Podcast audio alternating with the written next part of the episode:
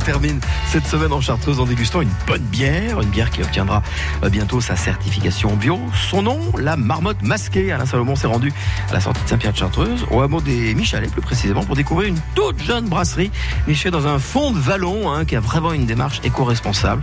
Elle a été montée par euh, Guillaume le Maradour il y a trois ans maintenant. Bonjour Guillaume. Bonjour. Ah bah dites donc, pour vous trouver, euh, on vient pas ici par hasard. Hein non, on est un peu caché dans le fond d'un vallon. oui. Euh, on a eu l'opportunité d'acheter à plusieurs une ancienne scierie qui a arrêté son activité en 2014. Et la grange euh, dans laquelle on a installé la brasserie a été rachetée en 2015.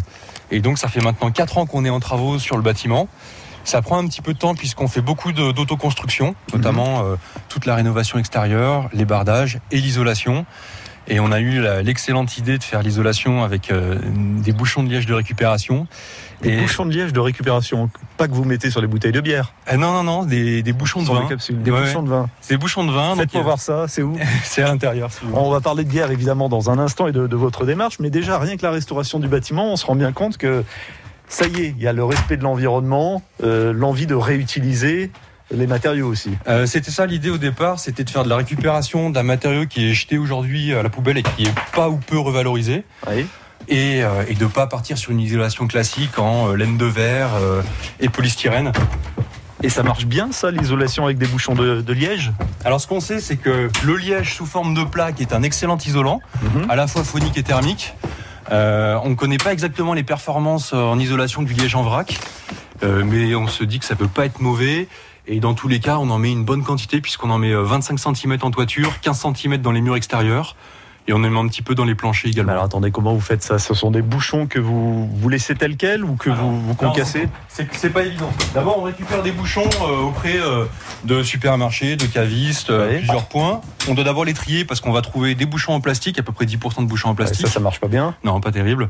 Euh, des capsules métalliques, des cages, etc. Donc on fait un premier tri. Ensuite, on expanse les bouchons pour qu'ils reprennent la forme qu'ils avaient avant d'être mis dans le goulot, Mhm. puisqu'ils sont comprimés dans le goulot. Donc là, on gagne à peu près 20 à 25% de volume de liège. Et le liège, étant donné qu'il est gonflé, il y a plus d'air dedans, donc c'est un meilleur isolant. Et une fois qu'on l'a cuit, on le fait une petite cuisson vapeur artisanale, on le broie. Et donc, je vais vous montrer. On a un broyat qui est assez fin. Là, avec une granulométrie Ah oui, assez fine. Et donc, c'est ce broyat qu'on met directement en vrac dans les caissons de l'ossature bois qu'on a faite Mhm. Dans les murs, dans les planchers et en Ah, toiture. Et on sent tout de suite qu'il fait beaucoup plus chaud. Et on a besoin ici parce qu'on est au fond de la combe. Euh, J'étais quand même venu vous voir pour parler de bière à la base. Oui, oui, parce que là on parle de vin bouchon. Parce que euh, d'ailleurs ce nom c'est intéressant, la marmotte masquée. Alors euh, déjà une marmotte en général ça se montre pas comme ça, un peu comme cette brasserie qu'il faut trouver, masquée en plus. Pourquoi ce nom? Ah bah, on voulait prendre un symbole, un des symboles de la chartreuse. Alors le hibou est déjà bien pris. Mm.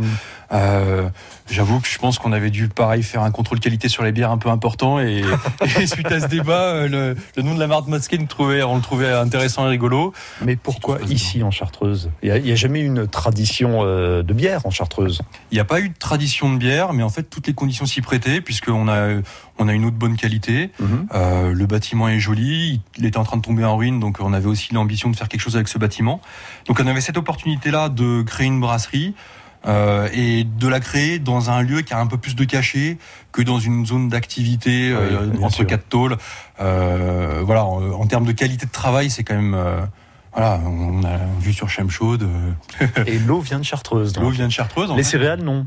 Alors les Il n'y a céréales. jamais eu de céréales en Chartreuse aussi. Il y en a eu, il y en a eu il y a longtemps. Il faudrait se renseigner auprès de personnes qui ont fait des études euh, sur l'agriculture en Chartreuse. Il me semble que ça a été abandonné pour des raisons de rendement, de productivité. On fait d'autres choses, on fait de l'élevage, on fait du, du maraîchage un petit peu. De la céréale, c'est quand même compliqué, étant donné que beaucoup des, c'est très en coteau, c'est très, c'est très pentu la Chartreuse. C'est pareil, oui. Ouais, il y a peu de terrain plat. On n'est pas dans le Vercors ici. Bon, vous l'avez compris, la démarche de, de Guillaume et de la marmotte masquée, c'est euh, de faire du local et du bio. On va aller découvrir ça dans quelques instants pour la suite de ces sentiers alternatifs. À tout de suite.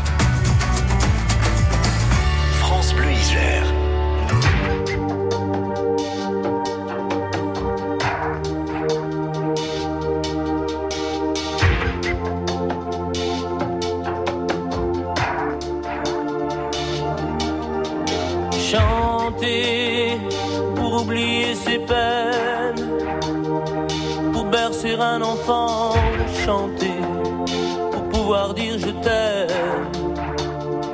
mais chanter tout le temps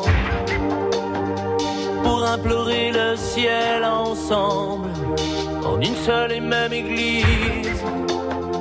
Retrouver l'essentiel et faire que les silences se brisent en haut des barricades, les pieds et poings liés,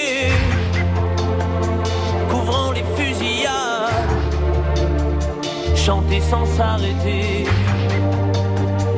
Et faire s'unir nos voix autour du vin qui enivre, chanter quelqu'un qui s'en va pour ne pas cesser de vivre.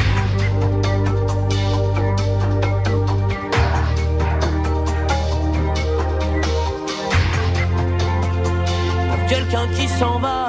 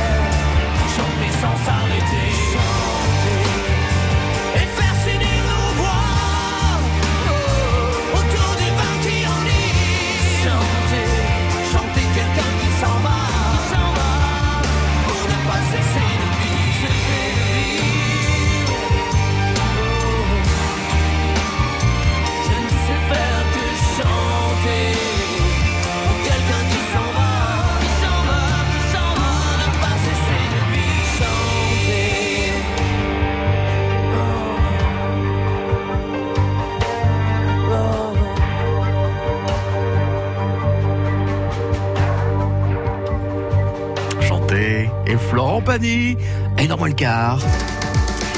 Et on retourne évidemment à la marmotte euh, masquée, cette toute petite brasserie artisanale à Saint-Pierre-de-Chartreuse, une brasserie dont la démarche éco-responsable nous a vraiment euh, séduit.